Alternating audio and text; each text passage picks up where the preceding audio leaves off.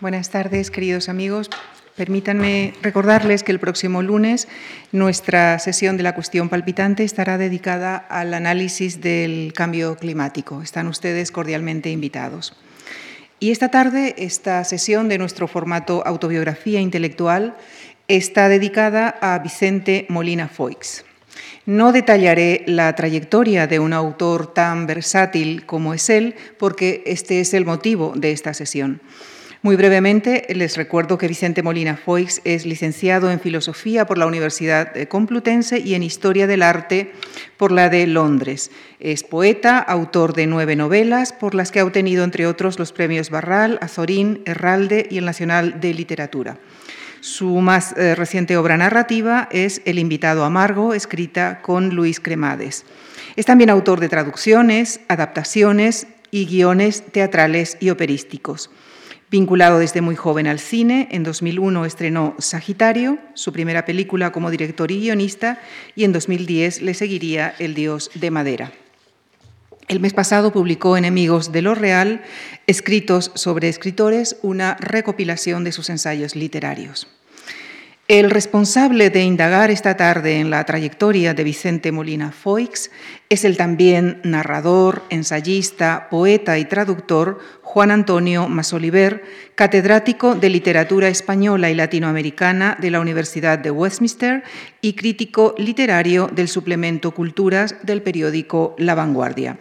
Con nuestro agradecimiento les dejo con Vicente Molina Foix y Juan Antonio Masoliver. Muchísimas gracias. Este es un encuentro curioso porque es un reencuentro. Yo la primera vez que conocí a Vicente fue en Londres él estaba como medio buscando trabajo, ¿no? ¿Te acuerdas? Sí, desesperadamente. No, no, no, tú siempre disimulaste tus desesperos. Bueno, por, elegantemente. corrección, sí. Elegantemente. Estaba buscando trabajo y, y, yo estaba entonces en el Instituto de España, luego fue el Instituto Cervantes, y hablamos y me di cuenta que era la persona ideal para dar clases de arte, ¿no? Porque no era normal en aquellos tiempos dar clases de arte. Luego ya Vicente ha sido profesor en la, Universidad Vasco de, ¿no? del País Vasco de, Arte y el arte ha tenido una, una, influencia muy importante. Pero entonces, bueno, yo conocí a Vicente y lo admiraba por una cosa muy provinciana, porque me sorprende yo que llevaba muchos años en Londres ser tan provinciano, que era porque Vicente había sido incluido en la antología de, de Castellet, Los Nueve Novísimos, y tenía una peculiaridad, y es que él nunca había publicado un libro, quiero recordar, ¿no? Era el único poeta que no había publicado un libro y que salió en la antología. Era una antología, con perdón, manipulada por Jim Ferrer, que era un hombre con mucho olfato, ¿eh? y, bueno, y sabía lo que estaba haciendo, no se equivocó en general, ¿no? En los poetas que, eligió. Pero bueno, en, en, en el mismo tiempo acababa de publicar el Museo Provincial de los Horrores, ¿no? Y para tu sorpresa, yo hice una crítica a tu libro, eh, sin que él se lo esperase, porque él era... No, Antes de conocernos, lo habías hecho antes de conocernos. Antes de conocernos. Eso fue el motivo, Exacto, este fue, el, fue motivo el motivo de, la sorpresa, porque Más Oliver, Juan Antonio Oliver lo ha contado sucintamente, como tienen que contarse las cosas, ¿no? él es muy buen narrador, pero la cosa tiene más drama, porque yo fui a pedir trabajo en, en una oficina enorme, ¿no? donde tú estabas sentado al lado de una mesa. Como un jefe. Sí, y eh, al dar mi nombre y él tener, darme sinceramente pocas esperanzas de que un recién licenciado, como era yo, en Londres, sin trabajo, eh, encontrara algo, al dar el nombre, para apuntarlo en una lista que debía ser infinita, eh, de repente, para mi sorpresa, como en una película americana de Frank Capra, dijo, pero usted, usted es Vicente Molina, el autor de Museo Provincial, que acaba de salir, que es una novela primera,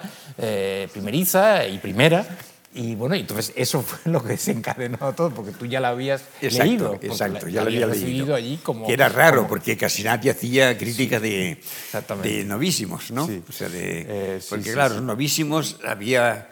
La gente hablaba de los novísimos como poetas, pero las, las coincidencias entre los poetas y los narradores eran muchísimas, ¿no? E incluso muchos acabaron siendo más narradores que poetas. Sí, ¿no? bueno, la mayoría. Hombre, había uno que, que es evidente, evidente el caso de los mayores, ¿no? de los grupos de los, los seniors, seniors, que eran Vázquez Montalbán que hay mucha gente que incluso no sabía que era poeta, ¿no? cosa que a él le molestaba mucho. Ni que era novísimo. Eh, ni que era novísimo, sí, pero bueno, que no era... y, y, luego otros de las más jóvenes, entre los que estaba yo, pues eso, como Félix de Azúa. Bueno, estaba eh, Ferrer. Ferrer, que, es, que era fundamentalmente poeta, pero quiero decir, eh, Félix de Azúa, Ana María Mosch y yo mismo éramos más novelistas que claro, poetas. Claro, yo fui sí, el sí. último en publicar poesía exenta, digamos. ¿no? Exacto, Pero exacto. bueno, ahí estaba, ahí fue la elección misteriosa eh, y para mí favorable de, de, esa antología, que es una antología que de alguna forma eh, bueno, hoy se considera un clásico, cosa que no siempre a uno cuando le llaman clásico lo acepta como un cumplido, ¿no? pero bueno, eh, por coquetería quiero decir. Pero mm, es un libro que eh, hoy queda como un clásico, pero eh, se olvida, curiosamente, que cuando salió fue denostado en España de una manera sangrienta. ¿no? Las... Incluido yo. ¿eh? ¿Tú, ¿Ah, sí? ¿Tú, lo, ¿Tú, fuiste sangriento? Sí, ah, yo, eso no, no yo, yo, Eso no lo sabía. ¿eh? Yo, hablando de, de, Leopoldo Panero y Ana María Mosch, di que están al nivel de una tienda de Chelsea. ¿Tú te acuerdas de las tiendas de Chelsea en aquella época, no? Sí, de vale. Carnaby Street, sí, bueno, de claro, Chelsea. eh, ¿No? Pero sí, tenían, todos teníamos vicios juveniles, claro, en, ese, en, esa antología, pero no, pero hubo, hubo cosas más programáticas, ataques más programáticos, ¿no? De algunos escritores conocidos que luego además cambiaron de opinión, cosa que es muy lícita, y la, la mejor crítica de ese libro salió en inglés, en, en el Times Literary Supplement que entonces no lo firmaban, entonces era famoso el periódico porque no se firmaban las reseñas, hoy sí, luego se supieron, esta la había hecho un hispanista que a lo mejor tú conociste, J.M. Cohen. Sí, claro, un, un, improvisador. Un improvisador, bueno. Tremendo. Y ese es un libro que, bueno, eh, yo creo que el libro, si tuvo alguna virtud, que probablemente la tuvo, al menos esa, que bueno, removió, removió no, tuvo muchas el panorama, virtudes. El, sí, Definió sí. una nueva forma de ver la literatura. Sí, sí, sí. Eh. Si te olvidas de que no solo es poesía, sino novela también. Bueno, sí, hay otra actitud. Un, mestizaje, un poco de mestizaje, no, ¿no? Sí, y era... influjos distintos en, un gru en grupos de poetas, además, que no éramos un grupo, porque una de las, eh, digamos así, de las eh, reproches que se hacían es que en una España que algunos de ustedes recordarán sin duda, muy polarizada también en la cuestión cultural, en el sentido de que de alguna forma había bandos, también bandos en la, en la cultura, pues eh, a estos poetas se les acusaba porque hablaban de Marilyn Monroe y hablaban de Carnaby Street y del el arte pop y de una serie de elementos venecianos y culturalistas, se nos tachaba de ser escapistas, ¿no? en un momento en que eso dividía la, realidad cultural. Eh, sin embargo, claro, eh, era, un reproche, yo creo que injusto, porque en esa antología la mayor parte de los poetas era, eran gente, éramos gente comprometida políticamente, algunos mucho más que otros, como Vázquez Montalbán o Leopoldo María Panero, que, estaba, que estuvo en la cárcel en ese momento, y, otras, y otras personas que estábamos, Félix de Azúa y yo nos conocimos corriendo delante de una manifestación en la Universidad de Madrid, en la ciudad, en la ciudad universitaria. Entonces, quiero decir, lo que pasa es que, bueno, era algo que en ese momento sonaba casi como un disparo en, en un concierto, ¿no? que unos poetas jóvenes que además eran, eran de izquierdas, escribieran, cuando se sentaban a escribir poesía, pudieran hablar de una rememoración de un lago veneciano o de un brocado o de una figura... Teóricamente decadentes. Decadentes, sí. Bueno, de, decadentes, sí, sí. No, no, decadentes es la palabra Y perfecta. había una exaltación de la decadencia. Sí, sí, sí. no, no, es, es Y es verdad que incluso Jim Ferrer es un poeta muy comprometido. Jim Ferrer ha Sí, escrito sí, sí, poemas la- muy, la- la muy, siempre, muy sí, duros. Sí, ¿eh? Sí, entonces, bueno, era, era un. Creo eso, y luego, bueno, luego cada uno siguió su carrera, como es natural. Yo siempre la he mantenido más bien en, en sordina, aunque he publicado algunos libros de poesía, pero bueno, eh, de alguna manera el espíritu aquel, de, de ese espíritu y de algunos de los miembros de la, de la- de la generación, de los que sigo siendo amigo, ha habido últimamente algunas ya desapariciones, ¿no? prematuras, pero de los que seguimos aún en ejercicio, pues yo sigo estando con algunos de ellos en muy buena armonía y siempre recuerdo, siempre recuerdo con una cierta nostalgia algo que hay gente que le importa muy poco y que sin duda no es importantísimo en la literatura, pero yo a mí sí me resulta eh, la, la nostalgia, pero en mi caso vivida en su momento, de haber, de haber pertenecido a un ismo, ¿no? o sea, a un movimiento, a un movimiento. Ahora, para bien o para mal, nunca se sabe, las cosas fluyen de otra manera, o sea, no hay banderías, no hay ismos, no hay, no hay manifiestos rompedores y gente que va a un teatro y hace una demostración eh, propia más bien de, algunos grupos de izquierda eh, extra o ya parlamentaria que vemos recientemente. ¿no? Eh, eso aún se hacía, porque en este caso las poéticas que precedían la mayor parte de, las, de, los, de, los, poetas seleccionados, sobre todo los jóvenes, eran, eran pistoletazos, eran cosas arrogantes, eh, descaradas, hechas para provocar, porque formaba parte de lo que uno entonces, yo tenía 19 años, ¿no? y había gente bueno, incluso había alguien más joven ¿no? y, algo, y algo mayores. Bueno, eran, eran arrogancias juveniles, ¿no?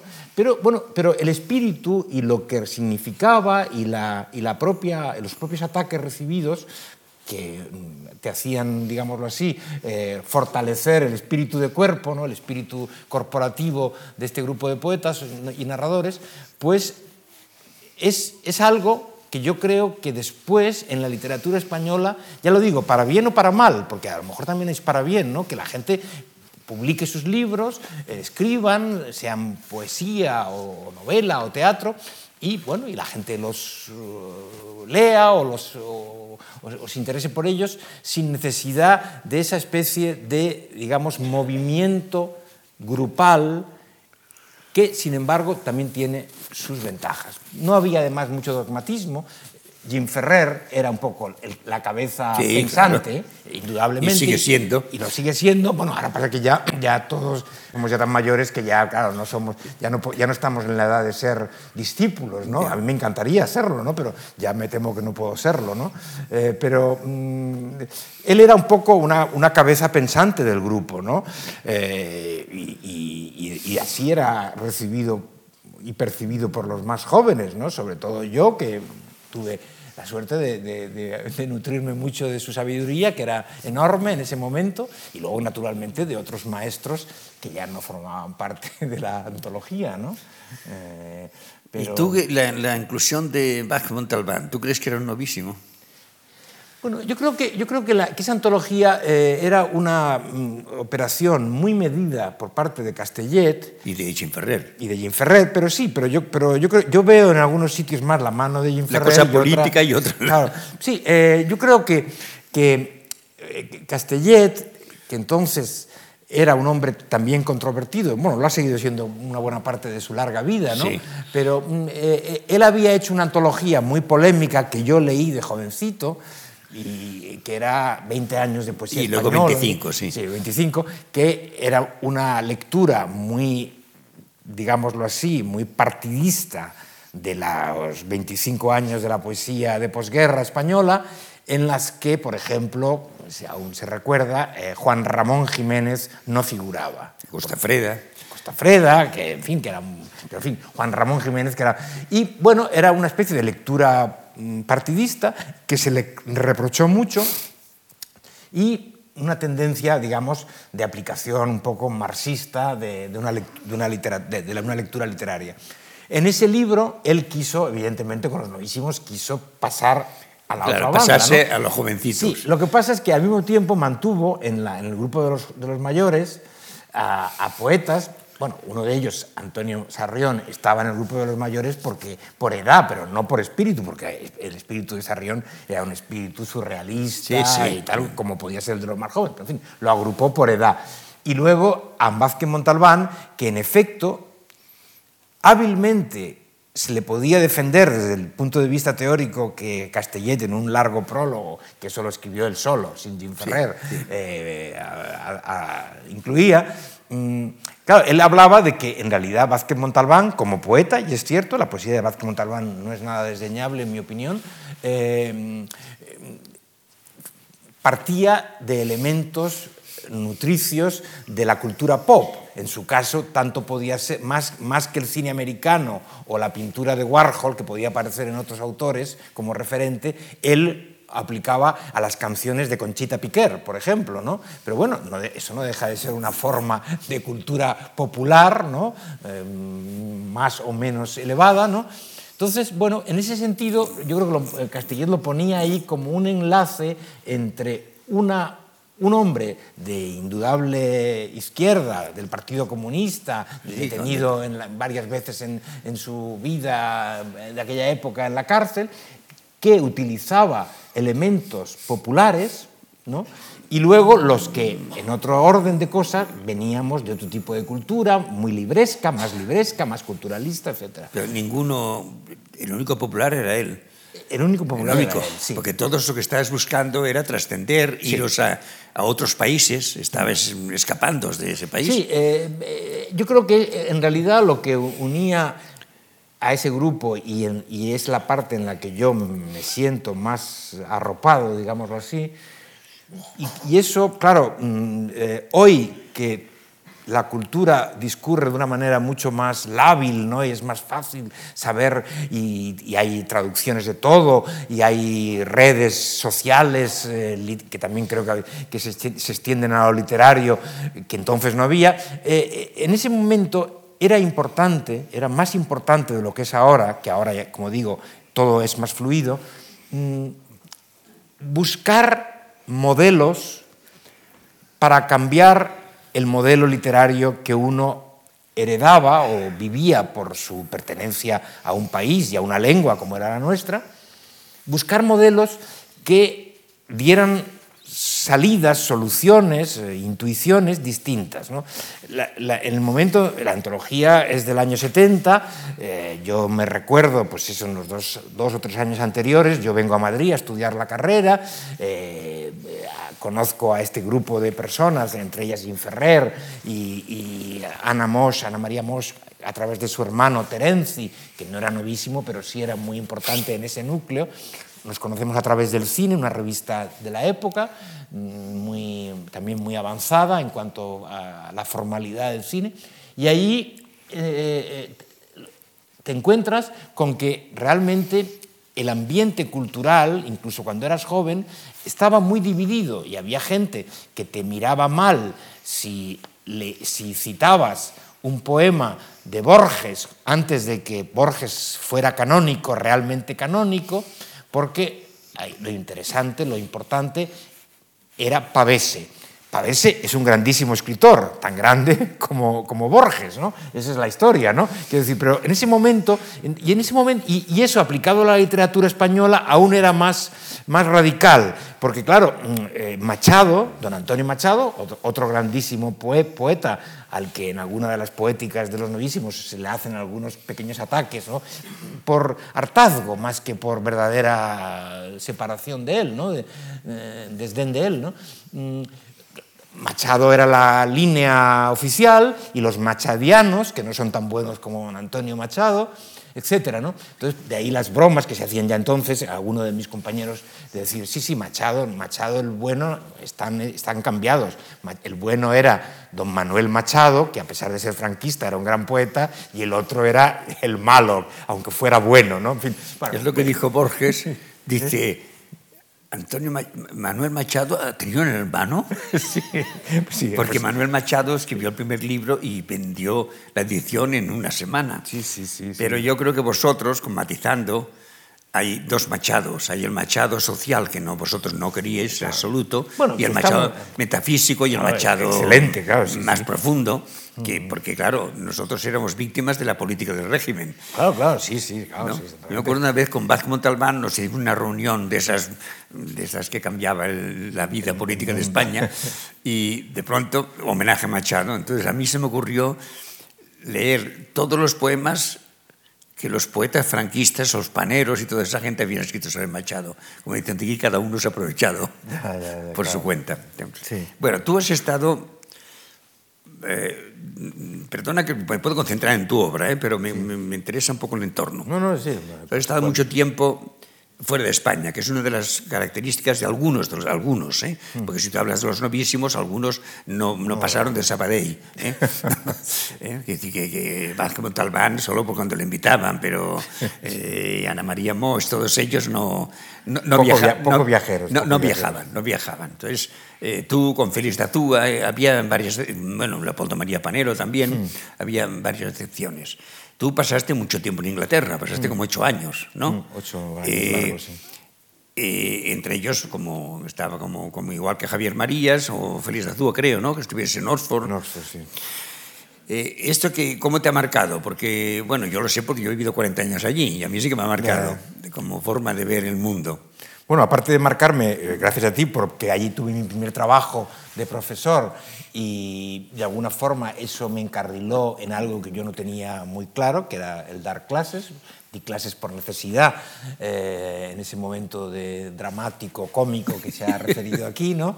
Y bueno, me di cuenta que, me di cuenta que la, la enseñanza por la que yo no tenía ninguna vocación previa, ¿no?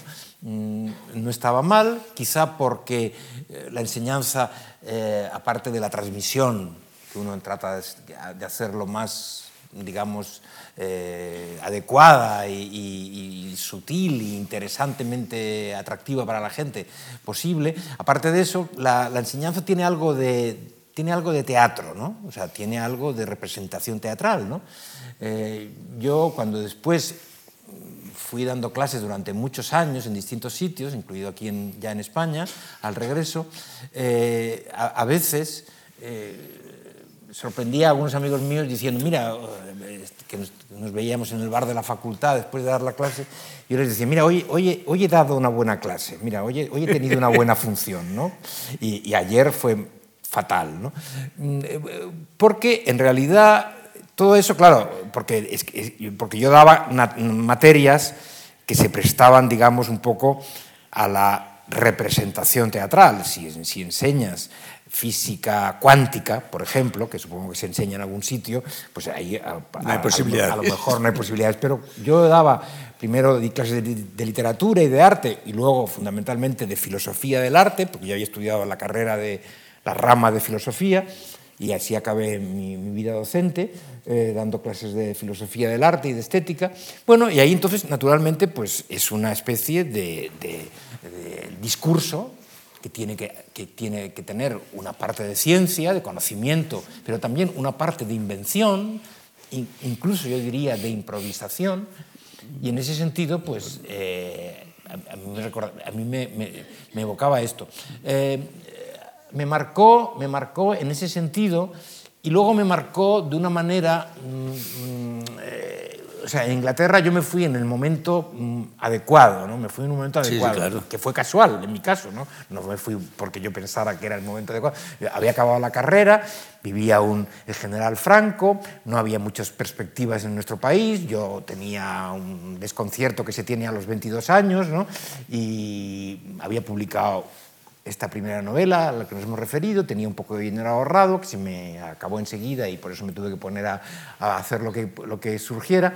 Entonces eh, llegué a Inglaterra eh, en un momento en que España, aún, claro, era una España negra y lo siguió siendo unos años y además la negrura se acentuó. Y lo sigue como- siendo. Bueno, se sigue siendo en cierta medida, desde luego, pero en fin, nada comparado con aquello, ¿no? Ahora sí es. Eh, eh, otra negrura, yo, yo diría, ¿no? Entonces, bueno, ahí, a, mí, a mí yo descubrí un país, un país que era un país muy amable, no en el clima, desde luego, para un alicantino como yo, ¿no? Pero eh, muy amable, o sea, muy, muy acogedor, mm, porque te daba cosas que tu país no te daba, ¿no?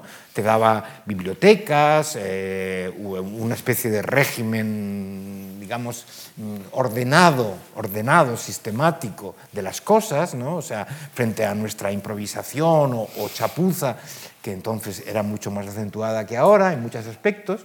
Luego, naturalmente, te daba una atmósfera de libertad que en España entonces no se vivía, ¿no? Y que yo descubrí en Londres. Yo la descubrí en Londres desde el punto de vista político, sexual, etcétera, ¿no? O sea, yo ahí vi otro mundo de aquel del que venía, ¿no? Entonces, eso me marcó más, me marcó más. Culturalmente, también, pero no tanto porque la literatura inglesa eh, fuera para mí muy importante, exceptuando Shakespeare. Que tradujiste, que eh, tradujiste. Eh, y que leí durante dos años de mi vida. Y que ya no es inglés, es otra cosa. Que los, que los veo como los más útil, la, la, inversión más útil de mi vida. Dos años en Oxford, que era una ciudad muy agradable, como muchos de vosotros sabéis, eh, aburrida, aburrida. Muy provinciana, eh, sí. Y un poco provinciana, en la que yo tenía mucho tiempo libre porque daba clases, daba muy pocas clases en este puesto que luego tuvo también Javier Marías y, y algún otro escritor, porque era una especie como de escritor de mafia, visitante. De mafia, no, mafia no, había que pasar una prueba. ¿eh? Pero sigues pasando, sigues pasando una, la... Era un poco hereditario, sí. pero había que pasar una prueba, ya, ¿eh? o sea, había que pasar un examen, ¿no? y se presentaban otras personas y ellos elegían, o sea que no era, no era, no era corrupción, no llegaba la corrupción. ¿no?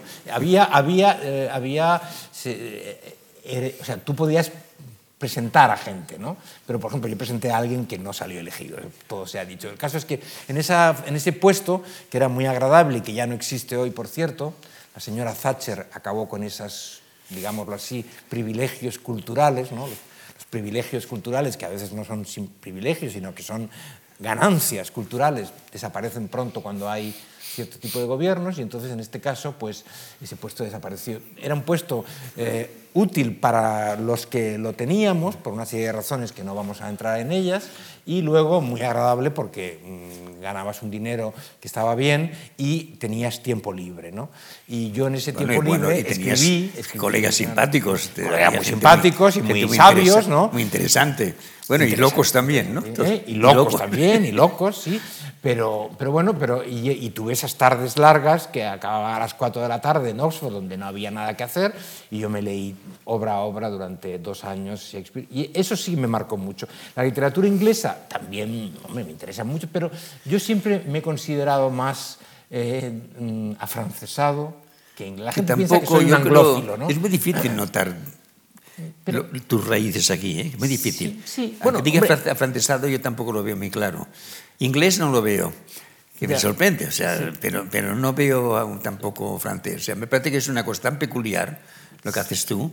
Bueno, eh, que... sí, bueno, no, cualquier cosa, a mí, a mí, cualquier cosa te puede influir, pero yo siempre pienso que, que eh, una, o sea, a mí, por ejemplo, no sé, eh, hay, hay, hay cinco nombres en la cultura francesa que con la excepción, en España hay, en fin, Cervantes, Calderón, yo lo he leído mucho, Valle Inclán, eh, Reverte. Eh, los poetas, ¿no? los poetas eh, del, del, siglo XX, to, o sea, muchísimo, pero hay unos escritores franceses que son naturalmente, en mi, bueno, naturalmente Montaigne, Molière, por el que yo tengo una gran debilidad, Proust, eh, eh, Proust. Eh, Baudelaire, Baudelaire antes, Baudelaire, Flaubert y Proust. Es un quinteto y es una, es una selección, naturalmente, podríamos poner otros más. Es una selección que es difícil encontrar igual en otra cultura porque cada uno es distinto, cada uno es distinto.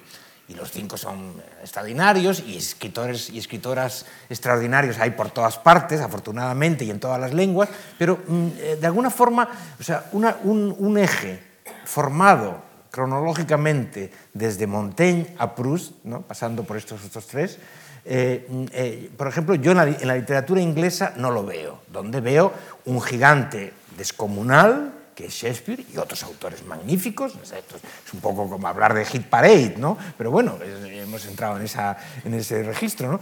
Eh, eh, lo que pasa es que luego, luego también es verdad que eh, en un momento dado a mí me influyó mucho mm, el estar en Inglaterra, el poder, al cabo de un tiempo, que no fue corto, poder leer en inglés, eh, incluso a Shakespeare, que no es fácil, y, entonces, en un momento dado, y, eso unido a que, por ejemplo, dentro del, grupo de, mis amigos, ¿no? que él no era novísimo, pero era del grupo amistoso, Javier Marías, que también era muy anglófilo y tal, pues se nos sacaban estas frases ¿no? de los angloaburridos y todo esto que inventó alguno. Entonces, eh, esto ha quedado, yo nunca he rechazado, porque yo realmente, a mí, Inglaterra como parafraseando esta, esta, novela, creo que es de Graham Greene, Inglaterra me hizo, ¿no? O sea, Inglaterra me hizo lo que soy, ¿no? porque realmente ocho años largos, casi nueve años de mi vida, a los 20 años, en un país en el que yo vi, el, yo viví la muerte de Franco, la viví allí y viví las manifestaciones que allí fueron muy fuertes, como tú recordarás, en, por, el golpe, no me acuerdo por mucho porque yo estaba borracho por el golpe de Chile, no, no, no, yo digo el golpe de Chile. Ah, sí, sí. El golpe de Chile, Inglaterra ha tenido siempre mucha vinculación con Chile, basada en el nitrato de Chile, ¿no? La caca de las aves de, Chile, ¿no? Y entonces, eh, pues eh, allí eh, el golpe de Allende y la brutal represión y la llegada de Pinochet, yo la viví allí de una manera que, por ejemplo, en España no se vivió igual, porque en España no se podía salir en manifestaciones en el año 73 de esa manera, como se salía llenando Trafalgar Square y todo el centro de Londres con miles, cientos de miles de personas, ¿no? Bueno, viví cosas y otras, otras cosas que no vienen al caso. Entonces, yo realmente, realmente la, Inglaterra me siento muy deudor de ella, ¿no? O sea, me siento muy deudor de ella y, bueno, tengo una debilidad. Luego tengo esta especie de afrancesamiento mental, ¿no? Y luego, naturalmente, y luego, naturalmente, nosotros tenemos una gran suerte, que yo también luego esa, gradualmente se va adquiriendo, la conciencia, de que tenemos en la lengua que utilizamos eh, personas muy variadas de dos continentes, ¿no? con toda la riqueza que eso supera. Tú te acordarás, porque eso lo vivimos un poco todos contemporáneamente, la aparición de los escritores del llamado boom. ¿no? Claro, eh, eso fue en ese momento, esos ya forman parte ahora de la historia, pero en ese momento, claro, eh, en esa España tan polarizada, tan polarizada a la que me he referido antes, leer pues un día a García Márquez, otro día a Cabrera Infante, otro día a Vargas Llosa, otro día a Alejo Carpentier o a Lezama Borges, bueno, porque Borges, se descubrió gracias a ellos. Claro, por eso. Entonces, eso realmente era, era, un momento, era una cosa, mm, bueno, de un, de un enriquecimiento y naturalmente esto no hace falta decirlo, es casi pero gruyesco, eh, el mayor influjo que un escritor mm, absorbe en su obra es el influjo de aquello que ha leído y que, le ha, y que ha conocido en su lengua. ¿no? Tú luego puedes tener una gran fijación shakespeariana o con Goethe o con Wallace Stevens o con cualquiera o, con Virginia Woolf, todos grandísimos nombres. Pero en realidad tu lengua, y yo claro, yo escribo, yo escribo en, español, ¿no? Eh, tu lengua en realidad se nutre los nutrientes de la lengua son aquellos autores que tú has leído en tu lengua, ¿no? aunque luego los transformes y los enriquezcas con citas o, aromas, ¿no? o aromas extranjeros. ¿no? Pero realmente la nutrición de un escritor, yo siempre lo he sentido así, es aquello que lees en tu lengua. Y en mi caso concreto, aunque he sido poeta más bien tímido, como, como, lo que sí soy es un gran lector de poesía. O sea, yo, yo realmente, a mí, yo todos los días de mi vida leo algún poema. Que es fundamental, ¿no? para mí es fundamental. Para mí es fundamental. Para un creador es fundamental. Y que conste que en tu prosa, que es una prosa muy peculiar, porque realmente es muy peculiar, ¿eh? y hay unos elementos muy poéticos, no, no, líricos en el sentido de que tu prosa es poética, no, eso no, sino que hay una intensidad poética que, que desconcertante. Te voy a preguntar, ya que has hablado de, por dos personas que creo que han marcado tu vida y, en parte nuestra vida, que es Benet y Cabrera Infante. Sí, claro. Eh, sí, bueno, Cabrera lo conocí, lo conocí eh, bueno, no, lo conocí ya Benet, pero, ah, pero ah, lo, lo, conocí en esa época que tú conoces muy bien, alguna vez estuvimos juntos en su casa. Cabrera Infante yo lo había descubierto como se descubrió entonces. Con Tigres. Tigres, Tigres un libro muy llamativo, muy, muy nuevo, que nos, a una generación realmente nos marcó y luego ha seguido su camino. Eh, y cuando yo fui a Londres, eh, eh, yo llegué a Londres en el año 71, eh, la novela acaba de salir hace tres años o así, la novela de Cabrera. Yo no lo conocía a él, pero yo había tenido amistad con un autor muy interesante cubano de vida corta, eh, eh, Calvert Casey. Sí, claro. Mm, y, él nos había puesto en contacto. Yo había escrito una cosa sobre Calvert Casey, que había muerto ya. Y bueno, el caso es que entonces mm, fui a verle a Guillermo Cabrera Infante sin conocerle. le encontré en un momento de crisis mental de las que él de las, que, de las que nunca salió. De las que nunca salió, pero bueno, en ese momento estaba bajo efectos más bien serios. ¿no? Te puedo contar una cosa de Gabriel Infante. Estaba un día eh, encerrado, encerrado por, por locura. Estuvo, estuvo sí. Cuando entonces, él decía, con broma, nave, cuando navegué por mares de locura. Eh, no, exactamente. Famoso. Y entonces dice, doctor, esta noche he soñado que había leones. Y me dije, está usted al lado del zoológico. sí, sí, Pero sí, que... No era, claro, él tomaba litio, como sabes. Eh, bueno, litio para, claro, para, para, las depresiones. depresiones, sí, sí, eso eh, le hizo daño físico. Bueno, él ha tenido, tuvo, tuvo, siempre... No, pero lo que pasa es que Guillermo, cuando yo le conocí, una velada que nunca he olvidado, allí en, su, en la misma casa donde sigue viviendo hoy su, su viuda, Miriam Gómez, eh, era una persona taciturna, que no habla, abría la boca y que por supuesto no hacía ningún chiste, que era lo que uno casi esperaba de sí, él. Que no reía nunca, no reía nunca. y, y, luego, claro, eso luego eh, era un momento en que había pasado por una mala crisis, un breakdown, no sé qué, luego se repuso y durante muchos años uno, aparte de que siguió publicando libros, algunos de ellos no, extraordinarios, ¿no? Mucho. Eh, y sobre aparte, cine, que a ti te ha interesado cine, tanto. que me ha interesado, nos unía el cine, que nos gustaba a los dos y que coincidíamos, sí. aunque discrepábamos en algunos autores. Sí, porque él era hollywoodense. Él era puro. muy hollywoodense. Sí, luego, luego le gustó inexplicablemente para mí eh, el cine iraní. Ah, qué gracia. O sea, o sea, pasaba de Hitchcock a Kiarostami, que yo es una ecuación que sí, nunca sí. entendí, pero bueno, bueno, los gustos son Estaba siempre... como 20 horas al día viendo cine. Sí, sí, sí. Era, y... Gabriel Infante tenía, tú viste el piso de Gloucester Road, ¿no? Hombre, claro. Eh, tenía, y eran todos libros, pero no llegaba. Y digo, pero si tú cuando llegas a un libro, si no llegas... Sí, porque alguien, eran te, un techos altos. Yo, y, y, yo siempre le he envidiado esos techos altos. No, totalmente. Ah. Y alguien le dice, ¿usted ha leído todos esos libros? Dice, no, solo una vez. bueno, pero de todas sí. formas... No, bueno, sí, eh, bueno, eh, eh, a mí me de Cabrera, aparte de su obra, que me interesa muchísimo, y que he escrito sobre ella y que siempre he leído, y además incluso los, los inéditos que están publicando ahora, hay al menos dos que yo creo que son extraordinarios libros. Aparte de eso, también me llamó mucho la atención y, y me marcó, en cierta medida, sí. aparte de su la de su mujer, que son, era una pareja maravillosa y ella, ella lo sigue siendo, me marcó mucho también eh, políticamente, porque yo mm, venía de, de, de, la izquierda, un poco sectaria, aunque yo creía que no lo era, y en ese, en ese momento Guillermo, cuando empezó a, a, a, criticar la revolución de Castro, eh, para un joven izquierdista como yo aún seguía siendo, eso era un tema que yo prefería no entrar en él. Es decir, era un tema que queriéndole ya mucho y participando mucho de su inteligencia y de su humor y de su cultura, el tema cubano yo no le hacía caso. Entonces, ¿no? Al principio. Yo, al principio, al principio.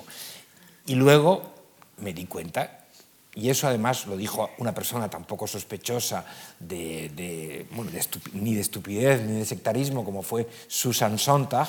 Susan Sontag, que también era izquierdista, sí, y que sí. iba a Cuba y como todo el mundo desfilaban los intelectuales por la Cuba de Castro, mientras en la esquina estaban los grandes escritores como Arrufat o Virgilio Piñera o, o, o Lezama Lima confinados o detenidos en campos de concentración. Pues Susan Sontag, una vez, recuerdo, nunca lo olvidaré, hablando de Guillermo Cabrera, cuando ya no vivía, dijo, no, perdona, viviendo aún, quiero decir, eh, dijo, eh, Guillermo, sí, él fue el primero de nosotros que lo vio, que, que, vio la verdad de ese régimen. ¿no? Y eso yo me costó mucho tiempo poder hablar, poder hablar de esto con él y con su mujer, ¿no? porque yo les veía un, eh, extremistas en ese rechazo. Y en ese bueno, él era, no, era obsesivo más extremista. Bueno, era, bueno, pero es que, es que yo creo que los exiliados, los exiliados españoles en México y en otros bueno, países no, no. también eran obsesivos. Claro, es que, es que el exilio y, la, y el ostracismo, que, que muchos de ellos sufrieron, ¿no? Eh, en, eh, era, y eso que los españoles tuvieron algo que Guillermo y otros no tuvieron. No, es que que les, les, acogida, los acogieron, los acogieron. Acogida, pero, eh, o sea, Cernuda, los, los, tú lees a veces Max Aup. Sí, sí, Alto Laguirre, todos, todos, ¿no? todos. Algunos volvieron porque en realidad se sentían, claro, como es lógico, se sentían apegados a su tierra, pero tuvieron una verdadera angustia. El exilio es angustioso y, y, yo entiendo que es una especie de neurosis. La neurosis que tenía Guillermo, que era evidente. Me alegra mucho que digas eso, porque yo la primera vez que vi a Guillermo era una entrevista que hizo en televisión con un guitarrista flamenco y el loco de la colina. Aquí en España, ¿no? En Londres. Ah, en Londres. Londres. Y, entonces yo entonces era como tú, progresista, y, y, me dice, ¿y tú que estás hablando de Cuba si nunca has estado? Y digo, tú hablas de Isabel la Católica, nunca la has conocido. Bueno, pero a partir de con Guillermo entendí el problema del exilio, el drama del exilio, lo que pasó Juan Ramón Jiménez, lo que pasaban tantos escritores, ¿no? ¿Hay algún problema? Ah, en la vehemencia. No, que es verdad que hay una lección de lo que sufrió Guillermo. Sí, exactamente. Sufrió, sufrió y, teniendo, en mi opinión, claro, la razón. Teniendo la razón. Tenía toda la razón. Teniendo la razón, ¿no? Razón que muchos años después se le ha reconocido, ¿no? Y, sin embargo, no habiendo podido asistir a.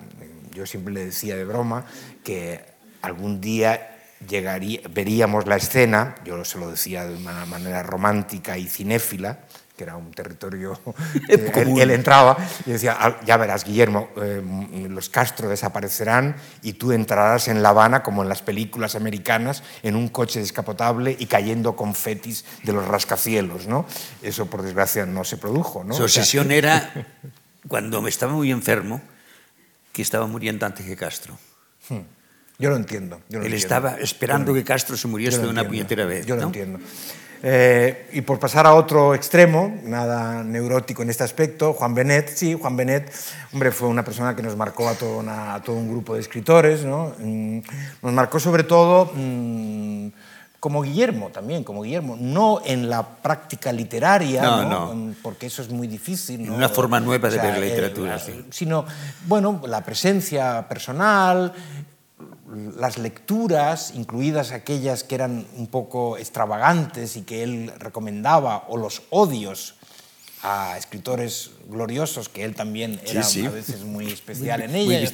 Yo, por ejemplo, reconozco aquí públicamente que eh, había leído hasta hace poco, que lo, lo, estoy remendando ya, lo estoy remediando, perdón, remediando tardíamente, pero yo había leído poco a Galdós, porque lo había leído en, el colegio y en mi juventud, cinco o seis novelas, mm, no había leído los episodios nacionales y como Benet, en una manera arbitraria, bueno, los gustos son siempre arbitrarios, eh, le tenía por un, por un garbancero ¿no?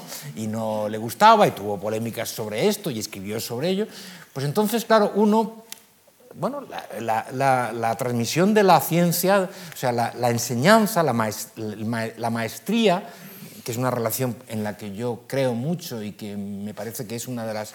Bueno, en, eso está basada también la educación para todos los, seres humanos. En los escritores es especial, tiene algo especial. En eso yo creo mucho y, bueno, uno siempre mm, eh, hace caso, aunque se revele y le quiera desafiar, pero siempre hace caso al cuño de sus maestros. Y yo, ese cuño hizo que yo a Galdós pues no lo leyera. Ah, luego lo he leído, Claro, y, se equivocaba Benet. Claro, claro, Galdós es maravilloso y los episodios nacionales sí, claro. Eh, es una obra monumental, ¿no? La mejor de él, eh, pero, pero al mismo tiempo era, eran personas, eh, porque claro, en las amistades literarias no solamente la gente piensa que uno se reúne en una casa y, y te pones a hablar de literatura. Bueno, eso a veces pasa, ¿no? Lo que los ingleses dicen hablar de la cocina, ¿no? Eh, no nosotros no hablábamos mucho de la cocina literaria, hablábamos de las cosas, nos divertíamos mucho, porque Benet era una persona muy divertida, muy ocurrente, muy, muy juguetón muy sorprendente. Muy, juguetón. Y bueno, en el fondo, por eso te lo he preguntado, porque Gabriel Infante y él, los dos, tenían algo muy arbitrario y muy coherente. Sí, sí, sí. Al mismo tiempo. Sí, bueno, es que eh, un punto de arbitrariedad, eh, un punto de arbitrariedad en la, en la enseñanza, en la maestría, la es muy de, agradecer, sobre todo el humor, que los dos lo tenían mucho. Yo reconozco que tanto en lo que escribo eh, como en lo que vivo. Eh, eh, el humor es un componente fundamental. yo, por ejemplo, me paralizo si no hay en una relación de cualquier tipo y en una obra que leo o escribo Por tanto, igual, si, el humor no anda por allí. he leído obras maestras de autores que no tienen sentido del humor, ¿no? Pero cuando hay sentido del humor, eh, eh, para mí la entrada en, en, el mundo de una novelista o de un poeta o de cualquier otro sí, gente sí. que se dedica a la escritura o en la vida real me facilita mucho. Me facilita bueno, mucho. Shakespeare es un modelo. Bueno, Shakespeare, claro, es, es ¿No? Shakespeare. O, De cómo o una Beckett, tragedia Samuel puedes- Beckett, que, que es un gran humorista, aunque la gente piense que es un hombre muy Eso- difícil y muy. Bennett era un gran humorista. Mucho, Bennett, mucho, que es un mucho, escritor muy difícil para mucha gente, ¿no? Yo respeto esa, esa, digamos, cláusula de dificultad que mucha gente la ve como casi insuperable. Bennett, luego, cuando uno entra y, lee los libros, unos más que otros, claro, eh, te das cuenta del gran humorismo, ¿no? El gran humorismo venetiano que, es fundamental, ¿no? Yo eh, siempre, eh, siempre mm, me ha interesado mucho, o sea, me, he sentido muy volcado hacia el humorismo porque es lo que, aunque los libros no, parez- no sean de humor, yo, yo aspiro a, a ser considerado un escritor No, sí, con sí. humor, ¿no? O sea, Cervantes es el, máximo bueno, ejemplo. Cervantes es un ejemplo. Ahora, te hago claro. una pregunta un poco rara, que no sabrás por qué te la hago. ¿Qué piensas de Cortázar? Y luego te diré por qué la hago. Bueno, luego me lo dices, sí.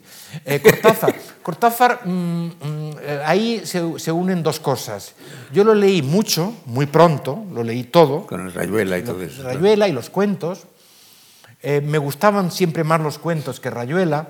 Ahora dice la gente, yo creo que es algo que no voy a hacer porque ya tengo unos años y me quedan muchas cosas por, por leer. Exacto, sí. Por ejemplo, la mitad de los episodios nacionales. ¿no? Sí. O sea, entonces, eh, Cortázar, yo creo que, por ejemplo, no volveré a leer Rayuela, que me dicen los cortazarianos que, que ha caído. Esta, esta cosa de que la- las, a mí, claro, cuando un libro cae o una película cae, tal, me da una especie de miedo y, eh, no sé si júbilo y, y temblor, ¿no? Porque, De que todos porque, caigamos. Todos, todos caeremos, ¿no? Todos caeremos, si es que hemos estado altos alguna vez, ¿no? Pero mm, eh, Cortázar, eh, Rayuela, yo nunca fui muy entusiasta de Rayuela, que leí casi, digámoslo así, escolarmente, porque había que leer Rayuela y citar a la maga y, y miles de los cuentos y aquel capítulo eh, escrito con, bueno, basado en un, un poema de Girondo, etc. Bueno, los cuentos me gustaron mucho y es un autor al que no he vuelto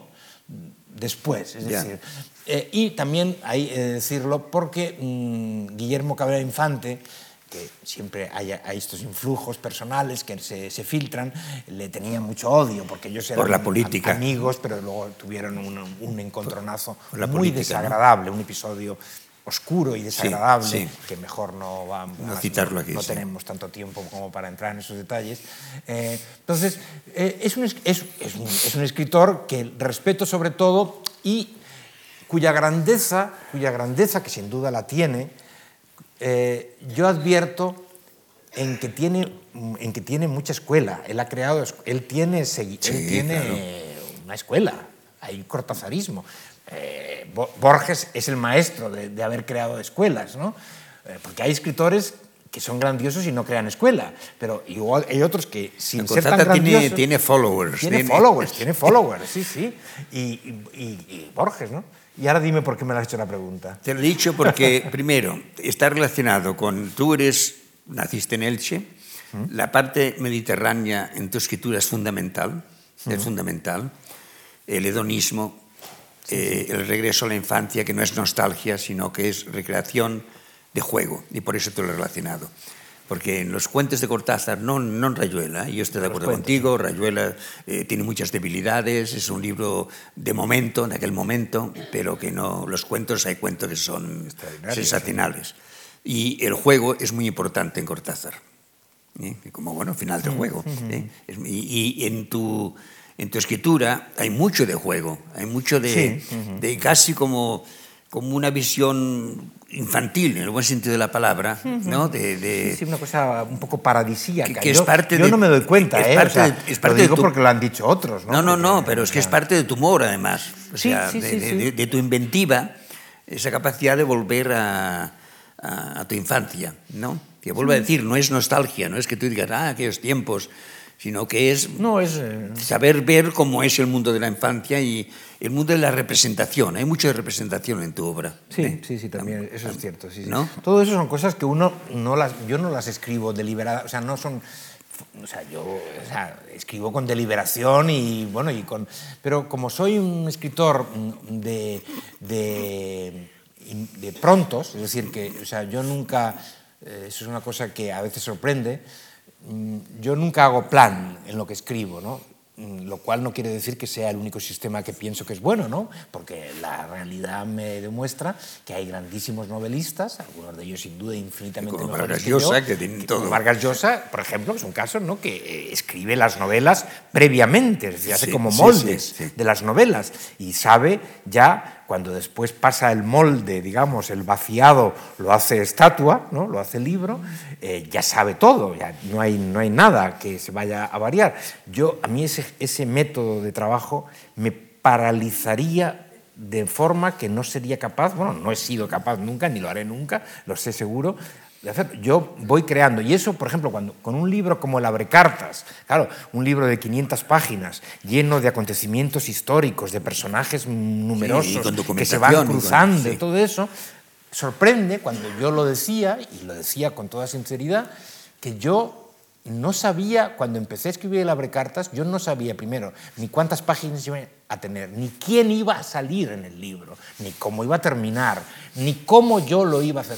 Solo tenía una foto de un García Lorca infantil en mi mesilla de trabajo por una historia de una cosa que había hecho yo para un director teatral, eso y, y el molde de una carta, y el molde de una carta que yo había utilizado para un relato que había hecho de encargo. Y esos dos factores, esos dos factores, ninguno más, o sea, una foto de un niño, Federico García Lorca, a los cuatro años, en Granada, en la escuela, y una carta mo- motivaron el arranque de un libro que durante su gestación complicada nunca nunca yo hice el esquema de lo que iba a pasar. Lo único que tuve que hacer en ese libro era que de vez en cuando tenía que tomar notas diciendo, eh, fulanito se llama Rafael y no Manolo, claro, porque luego eh, se perdía, si no, y le llamaba Manolo.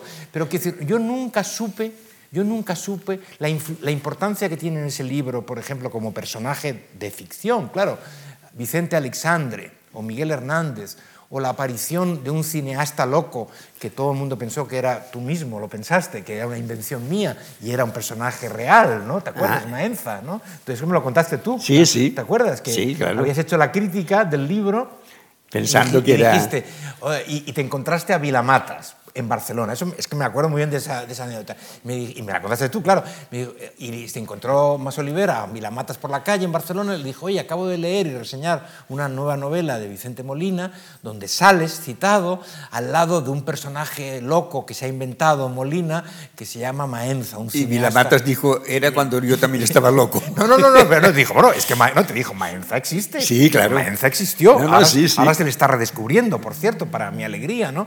Entonces, bueno, eh, todo eso, eh, eh, pero yo nunca sabía, nunca sabía dónde me iba a llevar. A mí la literatura me va llevando. O sea, trabajo mucho, eso es cierto, y me obsesiono y me concentro. Sí, y porque me eres aíslo, lento, y eres me lento. aíslo. Eres lento como escritor. Soy lento, soy lento, sí, soy lento O meticuloso. meticuloso y lento. Era más lento antes, ¿eh? Era más lento antes, pero bueno. eh, entonces, quiero decir, entonces ese tipo de, de- de creación eh, in situ, ¿no? o sea, casi de improvisación, de improvisación, aunque luego corrijas, eso es algo que, mm, eh, mm, bueno, eso y lo que tú has dicho, sí, la, eh, esa vuelta, esa vuelta eh, siempre aparece además, sí, la, tierra, digamos, el Mediterráneo, mis tierras natales y familiares, de alguna manera u otra siempre aparecen, ¿no? Y luego hay gente que dice, pues sí, que hay influjos y tal. Los influjos eh, muchas veces son inconscientes, claro, son, son inconscientes porque no... no, eh, lo No, lees tu obra no son muy visibles, ¿eh? no, son muy visibles, ¿no? No, no. Recuerdo que una, una señora, una profesora eh, canadiense en Oxford, me dijo que veía en mis novelas la- el influjo de Gabriel Miró. Bueno, te iba a preguntar, porque Yo, yo he leído mucho a Gabriel Miró, ¿no? Y además veraneaba con mis padres en, una, en un pueblo de Alicante, de la provincia de Alicante, del interior, Polop de la Marina. Sí, claro, que- Polop. Donde él había tenido una casa y aún entonces, Ah, cuando yo era niño, sí, las- muy bonito. las- unas hijas suyas, Clemencia Miró y otra. Y, bueno, yo lo leí en, en parte porque era católico, ¿no? O sea, claro, y era un, un- en, los, en el colegio de los jesuitas donde yo escri- eh, estudié, pues eh, era, un era una buena lectura, ¿no? Eh, y eso que él era- luego era un poco así, a veces no Sí, siempre... no- no muy muy no siempre ortodoxo. ortodoxo, pero bueno. Entonces, sí, hoy yo creo que a Miró ya no se le lee mucho, o no, creo que no. Eh, yo lo leí con a Azorín, le leí muchísimo, ¿no? Esto te iba a Eh, preguntar, porque tú entre Azorín y Miró y Blasco Ibáñez estás con el lado... menos, a pesar Exacto, de que mi, padre con- tenía toda la obra. Pero mi estás padre con era el- valenciano y tenía eh, toda es- la obra de Blasco. Estás con lo azoriniano y lo mironiano. Sí, Mirón, Eh, sí. Y en parte es por una conciencia de escritura que no Sí. tiene Blasco Ibáñez. Claro, exactamente. De Miró me gusta la potencia del estilo, ¿no? Claro, La- mucho. la- el No, verbo, y de Azorín me gusta mucho que es un... Porque yo eh, creo que Azorín no es solamente el autor de viñetas y de No, no, libros de viaje, no, es un no, no, novelista. no, no. Ah, Hay mucha gente que no le gusta. A Vargas Llosa, por ejemplo, no le gusta, ¿no? Que hizo su discurso de entrada en la academia criticando un poco la novela de, de Azorín, ¿no? Eh, a mí me gustan mucho las novelas de Azorín. Son novelas de ideas, que es una cosa que se ha hecho la- mucho. y Piensas que- en la y- voluntad, sobre todo. ¿no? La voluntad y, y- y el escritor y toda la, la trilogía, la trilogía de, de Antonio Zorín, Sí, ¿no? sí, sí, que es muy de Montaigne además, eh, y, los, y, los libros post, o sea, no póstumos, finales, no- las novelas, ¿no? Salvadora de Olvena. Yo he leído mucho las novelas de, bueno, y él es estupendo en- en- como prosista, pero las novelas desnudas y al mismo tiempo muy retorcidas y, y con algo afrancesado. ¿no? Yo, yo en mi fantasía quizá, pero me parecía que tenía cosas del nouveau roman, ¿no? O sea, antes de Bueno, que no te rías, ¿no? que sí, que sí. Tú Porque hay lo- esa conciencia textual tú lo- tú que es lo que, avalas, domina, que es lo lo que avalas, domina, ¿no? es lo que domina, sí. Sí. Eh, casi no importa lo que está contando. Ya, Eh, exactamente. y en efecto, te iba a decir que aparte de la misa de Baroja, tú en realidad en tus novelas hay poca trama, por así decirlo. Bueno, hombre, en Abre Cartas eh, yo creo que hay mucha trama. No, no, no, hay cartas incluso en tu último libro del... No, no, no, no, no digo, no, eh, que hay poca trama en qué sentido. No digo que no, no digo que no haya tensión. No, no. Que no hay el típico argumento que vaya un creciendo, que bueno, va... hombre, eh, yo eso al principio... Me da la eh, contraria, ¿eh? Pero, la- pero- no, pero eh, hombre, en la, en la Abrecartas y, bueno, y lo posterior, los, los cuentos y tal, hombre, yo creo que, que no, hombre, el Abre- el Abrecartas... eh, to- todo es trama, ¿no? O sea, quiero decir, o sea, porque es- eh, se cuentan 100 años de la vida de un país, bueno, a través de unos personajes, Sí. claro, reales Sí. e inventados, ¿no? Y los reales ficcionalizados. Y hay todo un progreso, o sea, quiero decir, los personajes que aparecen en la primera página del libro, eh, No, la que es que segunda, es- ah, cronológico. La, la cie- la cierran, Sí, sí. son personajes inventados, ¿no? No, yo, a, mí, a mí la trama, la trama eh, me- me ha interesado progresivamente cada vez más, claro, porque en un momento dado uno era más opaco, ¿no? Como escritor, ¿no? Sí. Un poco por estas cosas de los comienzos literarios, con modelos franceses o alemanes que uno tenía entonces más próximos. Pero no, yo creo que, bueno, yo creo que tú además tú lo has dicho por ahí en alguna ocasión, eh, hace poco, no creo yo que lo has dicho, ¿no? Que toda esta generación que tú conoces muy bien, aparte de que en realidad estás próximo a ella por, por tus escritos, también como crítico que, que has hecho toda la historia a través de tus críticas de eso, mi generación, to- Marías, eh, Vilamatas, Eh, Pombo eh, y- Pombo, tal, todos hemos pasado, unos de cada uno de, ma- de manera distinta y cada uno con su talento, a, mm, de, una, de un mundo más opaco, ¿no? más, más, más eh, denso, digámoslo así, a una cosa que sin ser facilísimo, pero es nítido, ¿no? Yo creo, yo, bueno, en mi caso, yo, claro, porque las cosas las he visto más nítidas en un momento dado de mi vida que cuando, cuando era joven paradójicamente las veía muy oscuras, ¿no? muy, muy borrosas, ¿no? muy, muy eh, bueno, sí, eh, difíciles. ¿no?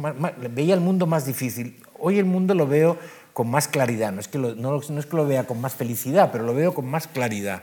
Y eso trato de, de- de aplicarlo a lo que escribo. ¿no?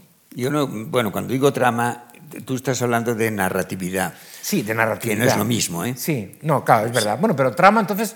Pero... O sea, tú no estás creando una especie de tensión emocional eh, a través de lo que está pasando, sino que tú estás narrando y bueno, y en la precartas es obvio que está tú, aparte de que la confusión que hay entre lo que inventas, lo que no inventas, lo que es real. Bueno, claro, que eso es un juego propio del libro. Este juego propio del libro, pero que no, qué sé yo, eh, hay escritores donde lo que importa es lo que están contando y cómo está acabando y cómo está... Bueno, no, eso yo, claro, yo soy, yo tengo... Tú eres un prosista, va a empezar. Sí, sí, bueno, claro, bueno, claro, sí, sí, es que yo, es que la, la, la, la calidad de la prosa, para mí, yo cuando leo, quiero decir, las novelas, o sea, en Flaubert me interesa mucho la historia de, de Madame Bovary y todas sus desdichas y sus sueños y sus fantasías y sus adulterios y todo demás y la parte trágica, pero en realidad lo que me gusta es la prosa, claro, o sea, lo que me gusta es la calidad de la prosa, ¿no? O sea, es que, y Proust, y Proust, que yo no sé si tiene mucha tensión y mucha trama, aunque la hay. No, tiene,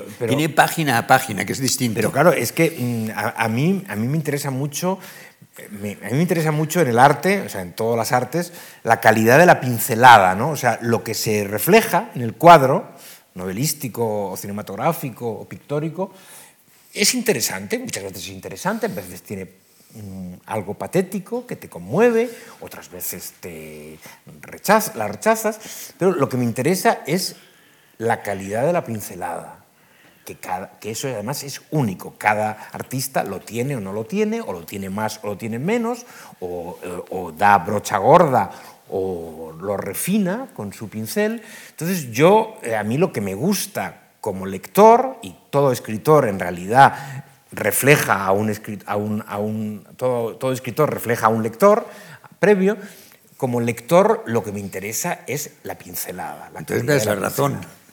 Me das la razón. Sí, sí, no, no, no, por eso, no, no. no. Sí, lo que decir, es una cosa es, es, narrar y otra es que hay una trama, una, sí, una tensión, sí, ya, que, ya. que, es lo del bestseller, ¿no? Que hay una trama que... Sí, yo, yo y, y, tú este lo, todo lo contrario. Sí, sí, sí, pero bueno, luego, luego eh, sí, sí, tienes toda la razón, pero lo que pasa es que yo eh, creo que he, he, he recorrido tanto trecho desde los primeros libros no, ya, ya, a los sí, últimos sí. que yo creo que ahora soy como, como eh, los, estos autores que hay contemporáneos. Yo, yo, pienso que casi los libros nuevos son como de Dan Brown y estos autores, ¿no? Que creo que, creo que he llegado, que ya sé que no, pero quiero decir, porque me parecen com, com, comparados con los, con los primeros, que tienen una, un, un, una línea dramática dentro de la narración, sí. una, una atención al personaje, una progresión. Sí, sí, que son más que, diáfanos, que antes además. eso no me interesaba en absoluto, Sí, no me interesaba en sí. absoluto. Yo pensaba que la literatura iba por otro camino. Ahí están esos libros, no los he vuelto a leer tampoco, como no he vuelto a leer Rayuela, los míos menos, ¿no? Alguno quizá tenga algún valor, otros a lo mejor no tienen ninguno, en fin, no lo sé, algunos se han reeditado, pero hay otros que no, y algún día, algún día a lo mejor descubro, y eso es una cosa curiosa que a veces pasa, lo sé por otros escritores, eh, lees porque tengas, no sé, porque te llega el momento en que tienes que hacer una edición conmemorativa o, o, te hacen una obra completa o cualquier cosa, relees cosas y te das cuenta que has cambiado menos de lo que creías. Sí, ¿no? claro. O sea, eso no lo he hecho nunca y a lo mejor no lo, no lo haré, pero mm, a lo mejor no es tan distinto, a lo mejor con variantes, con cosas que has ido perfeccionando por, el oficio, por la sabiduría que uno va adquiriendo con los años, o por lo menos la destreza, pues eh, a lo mejor te das cuenta, pero eso no lo sé, porque eso nunca lo he hecho. Yo me siento,